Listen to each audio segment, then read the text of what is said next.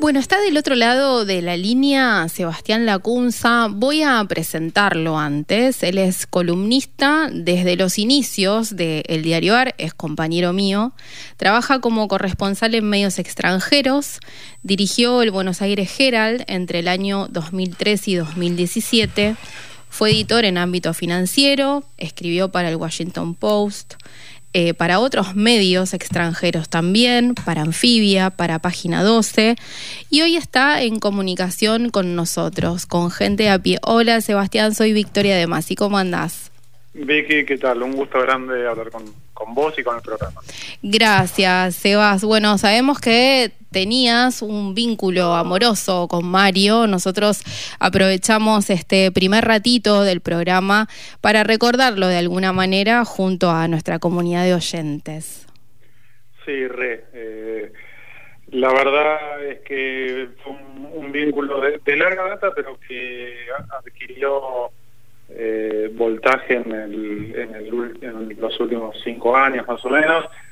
Eh, porque bueno, porque Mario era súper eh, generoso en la forma en que expresaba su acuerdo, su desacuerdo, bueno, para que te voy a contar, ¿no? Este, amante de la palabra, del debate, de, seguir las conversaciones. Tuve la suerte tanto como compañero el año pasado un paso mío por eh, el Canal 7, por Desiguales, así entramos juntos con Mario. Y bueno, yo siempre digo que lo que más fui de, de Mario es haber sido lector y también oyente, eso, sé bastante de la genealogía de este programa por haberlo escuchado a Bueno, gracias. Sebas, eh, fuiste director del Herald eh, entre los años 2003 eh, y 2017. El, el Herald fue un medio de comunicación, un periódico muy importante en los años de, de, dictadura. Le dio voz a las madres de Plaza de Mayo y también a los familiares de los detenidos y desaparecidos, personas que aún continúan desaparecidas. Cuando mirás esa época de ese diario donde fuiste parte, ¿qué, qué pensabas, qué sentís? Un día como hoy que se cumplen 40 años de democracia ininterrumpida en la Argentina. Mira, eh, yo lo que veo al respecto es eh, un, rasgo particularísimo que tuvo la denuncia del sobre las violaciones a los derechos humanos, que fue una actitud eh, muy valiente, yo diría personalmente, de parte de Andrew Andrew y de Robert Cox. Andrew murió pocos años atrás. Eh, Robert Cox vive en Argentina y está en Charleston, Estados Unidos. Sebas, perdón, ¿podrías moverte un poquitito? Porque te estamos perdiendo la señal y nos gustaría que los oyentes, y sobre todo yo que te estoy escuchando, te recibamos bien. A ver ahí. Ahí estoy haciendo 20 metros llanos, ¿ahora mejor? Ahora muchísimo mejor, sí, gracias. Vamos, te escuchamos. Bueno, decía, en, el caso del Gerald, eh, y, en un día como hoy, eh, me interesa destacar un, rasgo particularísimo que tuvo en su historia, eh, que por supuesto lo más destacado de sus 141 años fue la denuncia de las violaciones a los derechos humanos, eh, una denuncia sistemática, extendida a lo largo del tiempo, eh, como pocos medios de prensa de la Argentina, este era un diario de habla inglesa, que ya era un diario longevo, un diario, si querés, en crisis, porque la comunidad habla inglesa eh, ya tenía sus décadas, un siglo en la Argentina, y la encuentra en 1976, ante esa realidad que se le mete por la ventana al general, porque un poco toma la causa de las desapariciones a raíz de que le empiezan a llegar noticias de que eh, familiares de, de, escoceses, de ingleses también estaban entre las desapariciones. Bueno, la historia es larguísima y sé que no es el objeto de la pregunta, pero eh, ¿qué, por qué digo que es particularísimo? Y porque al final fue eh, uno de los soportes intelectuales del golpe de 1976, como casi toda la prensa argentina, es decir, el general apoyó a Videla porque lo veía como un, salvador, un tipo que iba a poner sensatez y calma para lo que vivía en Argentina en 1975, y aún así, con toda su carga antiperonista, con todas sus contradicciones, porque el general durante la dictadura siguió apoyando largamente, eh, hasta prácticamente la democracia, incluso algunos de sus aún hoy, eh, a Martínez de Oz, por ejemplo, eh, digamos, avalaron esa política económica, pero al mismo tiempo eh, hacia esta página épica a la que hacemos mención. Entonces, que, que, que, un medio de prensa, si querés centro derecha, conservador liberal, eh, haya sido tan valiente, tan lúcido de poner un límite, me parece que, que bueno, que nos reencuentra con preguntas sobre la historia argentina y sobre la democracia que ahora cumple 40 años. Y sobre esas preguntas, justo mencionas la palabra reencuentro y pienso mucho en esta en este momento político que estamos atravesando, que, que no es un momento, digamos, lleva que creo siete meses. Eh, ¿qué, preguntas te volvés a hacer que quizás tengan que ver con aquella época? Eh, eh, preguntas referidas a, eh, al periodo de la dictadura. Exacto, sí, me refiero a la aparición en el espacio público, en el espacio político de Victoria Villarruel, por ejemplo, ah, candidata a vicepresidenta por la Libertad Avanza. Bueno, a ver, em, es compleja, sé que estudias mucho el tema, que estás haciendo un seguimiento casi antropológico de, ese movimiento y como bien decís, eh, nos surgen más preguntas que respuestas. Me da la sensación de que allí hay un catalizador de, eh, de rasgos, de aspectos constitutivos de la sociedad argentina, incluso referidos a, lo peor de su historia, que, nunca dejaron de estar, ¿sí? que siempre eh, estuvieron presentes en, en, la democracia. Incluso cuando vamos a revisar debates de la década de 80, hay cuestiones que ahora dice Villarroel que son muy revulsivas, estoy hablando de década del 80, ya periodo democrático, ya con los militares incluso condenados, hay algunas cuestiones de, de, Victoria Villarreal y, otros personajes de la libertad de que son que, son muy revulsivas, que decimos cómo puede ser, que, que agravie la memoria, que agravie a un país, que agravie a las libertades, a un bien colectivo, etcétera, que en aquel momento formaban parte de un discurso cotidiano en tiempo nuevo, por ejemplo, sí. Eh, en canales del Estado, por otra parte. Eh, y existía el partido de la UCD, que tiene sus vinculaciones con la libertad avanza, parte de cuyos dirigentes tenían un discurso bastante negacionista. eh, entonces, eh, diría que hay aspectos eh, globales eh, eh, sobre esta reacción conservadora. Es una palabra que mí me gusta utilizar. Me parece que lo que estamos viendo es una reacción conservadora, una reacción en lo más profundo del término sobre una serie de, avances democráticos y que, fueron ganando las sociedades que entraron en crisis por múltiples aspectos, no en la Argentina, sino en todo el mundo, que en la Argentina quiere unas características específicas, porque también lo digo en Brasil y en Francia y en, Chile y, en, muy, en, España, muchos lados. En Argentina de esta forma. Eh, y bueno, hay otros eh, aspectos vinculados a nuestra crisis económica, a los errores de las dos coaliciones mayoritarias, que me parece que, que le dan oxígeno. Tiendo a pensar, para, para eh, cerrar esta pregunta, o bueno, para dejarlo abierta, eh, que la sociedad argentina tiene eh, capacidad de resistencia, porque es una sociedad con una trama social muy densa, digamos, también es muy particular de Argentina que el movimiento de derechos humanos ante el terrorismo de Estado haya adquirido la dimensión y la complejidad que adquirió en Argentina y no en otros lugares.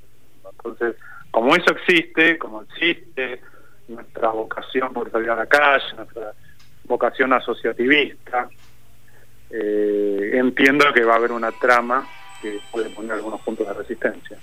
Bien, si recién nos escuchás, estamos hablando con Sebastián Lacunza, él es periodista. Nombraste un espacio político que es la, la UCD. Pensé inmediatamente dos cosas. Dentro de la militancia libertaria, los más jóvenes, yo me encontré con muchos chicos, 20, 22 años, eh, que originalmente se reconocen dentro de la UCD. Al mismo tiempo, el candidato a presidente oficialista, Sergio Massa, empezó a militar a los 17 años en la UCD. ¿Ves ahí algún tipo de, contacto? Bueno, vamos a dar un beneficio a la capacidad de reinvención, por decirlo de una manera, de la dirigencia argentina que excede con creces a Sergio Massa, digamos, la revisión de los currículums de, de nuestra dirigencia depara ese tipo de sorpresas, e incluso dentro del peronismo, ¿no? Eh, sin haber cambiado de partido, muchos, digamos, en el caso de Massa se incorporó al peronismo viniendo de la UCD, pero otros que fueron peronistas toda la vida y que también eh, hoy en vigencia y, muy en actividad, que tuvieron pasos ideológicos muy difíciles de, justificar desde el punto de vista de la coherencia. Eh, y que, bueno, por decirlo, los dos sitios más estructurales, las narrativas más eh, abarcativas que fueron el menemismo y el kirchnerismo encontraron a, gente que fue protagonismo, protagonista en ambos eh, en, en, ambas, en ambas narrativas, ¿no? Eh, bueno, vamos a ser buenos entre nosotros. vamos a decir que, que el masa no tiene que ver con la Bien, bien, perfecto. Bueno, ahora que está el número puesto y las cosas un poquitito más eh, claras, vamos a un balotage que será el 19 de noviembre. Eh, ahora sí quiero preguntarle a, personas que estimo, que respeto mucho su trabajo y que son en algún punto de referencia para mí, para mi laburo, si se la veían venir este, este mano a mano entre un espacio súper nuevo, nuevo, novedoso, reaccionario, conservador de derecha y eh, un candidato o una fórmula oficialista que siempre se movió por la banquina, vamos a decir. Bueno, em, digamos, el, si veía venir a, mi ley de la libertad, la, la libertad avanza, eh, como el movimiento político que es hace tres años, te digo que no, eh, que era de los que pensaba que había así una especie de, de eh, rebeldía reaccionaria, conservadora, pero muy anclada en la pandemia y en, las redes y, en la falta de sustento. Tendía a pensar que se iba que se iba a desvanecer eh, en virtud de que sus militantes muy jóvenes, eh, bueno, iban a, dedicarse a otras ocupaciones, digamos, iban a abandonar rápido el barrinche de la política. Así que mira que, que confesión hago, digamos, ¿no? Se supone que nosotros tenemos que tratar de prever algo y yo pensaba que no iba a tener mucho eh, mucho recorrido. Eh, no, no, ahí sí, por el contrario, no porque no creyera, en la potencia de la derecha argentina. Eh, en ese punto, eh, digo, ya cuando cobró cuerpo, eh, me parece que los trasvases, y acá hablando específicamente del, del balotage, me parece que hay una demostración ya de, una derecha con fuerza, una derecha que resistió crisis de liderazgo, que resistió un, un muy mal gobierno en todos los aspectos medibles, como el de Mauricio Macri, eh, y que ha demostrado, y ahí acá yo ya incluso excedo el término derecha, digamos, hay un antikirchnerismo que ha demostrado mucha eh, capacidad de hasta soportar su propia incoherencia, es decir, en virtud de que el objetivo principal es eh, combatir o bloquear lo que ellos definen como kirchnerismo, han recorrido mucho del espectro político y han optado por lo que veían más eficiente, digamos, y ahora es lo más eficiente, lo más efectivo, está claro, es mi ley, por eso creo que esa candidatura tiene potencia competitiva. En de estamos en un valor que va a terminar muy parejo, eso es lo que veo, eh, por, por esto, porque me parece que la, así como hubo hubo, me parece, un, voto que, necesita también muy potente, kirchnerista, digamos, cristinista, nestorista, ahora me parece bastante más diluido hacia el peronismo. Me parece que también hubo un factor muy aglutinador que fue el antikirchnerismo y sigue vigente.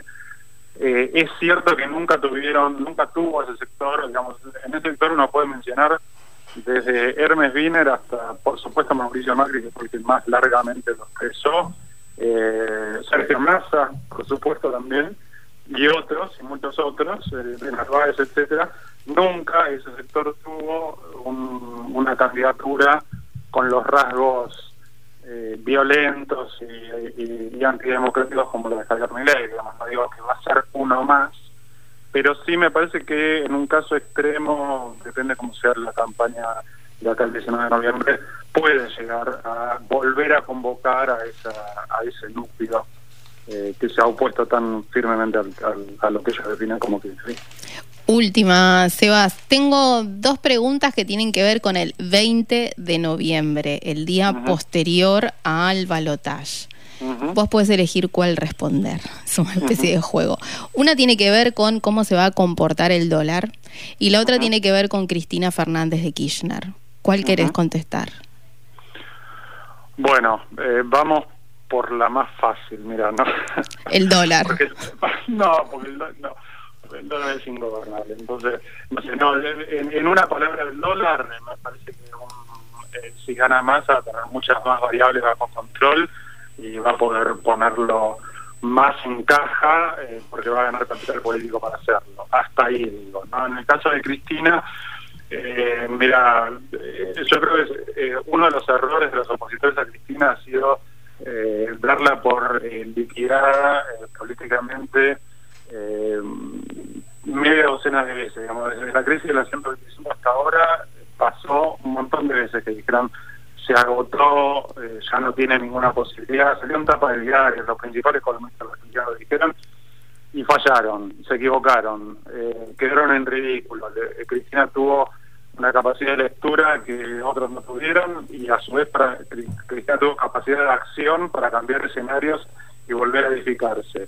Dicho esto, me parece que estamos ante una Cristina que hace tiempo, por lo menos desde que Alberto Fernández es presidente, que, se, se, separó de su propia narrativa, que no puede explicar sus pasos eh, y que en los hechos, este es el tercer candidato a presidente, que elige que no es de su riñón que, y que incluso es el más distinto de los anteriores, ¿no? Porque Scioli, Alberto Fernández y Sergio bueno, eh, quizás con el que tiene más diferencias profundas de, procedencia, ideológicas, es Sergio Massa y me parece que lo que Cristina opta por esta vía eh, bueno en parte porque su campo de acción política eh, ha quedado reducido esto quiere decir que lo que Cristina representa su capital simbólico me parece que son una distinción muy importante una cosa es lo que yo creo en efecto un campo muy acotado de Cristina y su círculo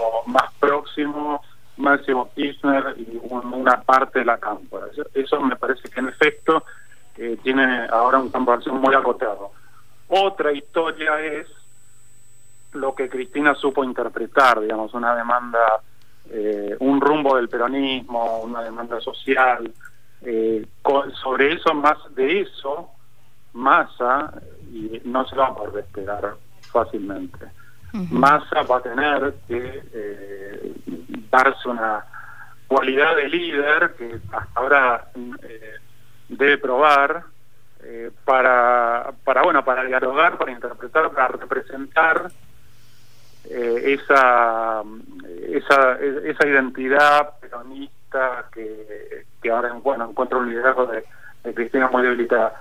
No va a alcanzar con el masa, o sea, Massa debe construir, me parece, eh, o debería construir en ese sentido, no va a alcanzar con lo que había sido su, su, su, carrera, digamos, su, su sistema de conexiones, que era como su gran capital, ¿no? su capacidad de articular y decir yo hablo con los republicanos de Estados Unidos. entonces tiene que quedar más de sí para, para representar a, todo el peronismo. Bueno, Sebastián, te agradecemos muchísimo este ratito que nos diste aquí en Gente de a pie y estamos atentos, esperamos hablar pronto. Esperemos, un abrazo grande. un beso. Era Sebastián Lacunza conversando con Victoria de Masi.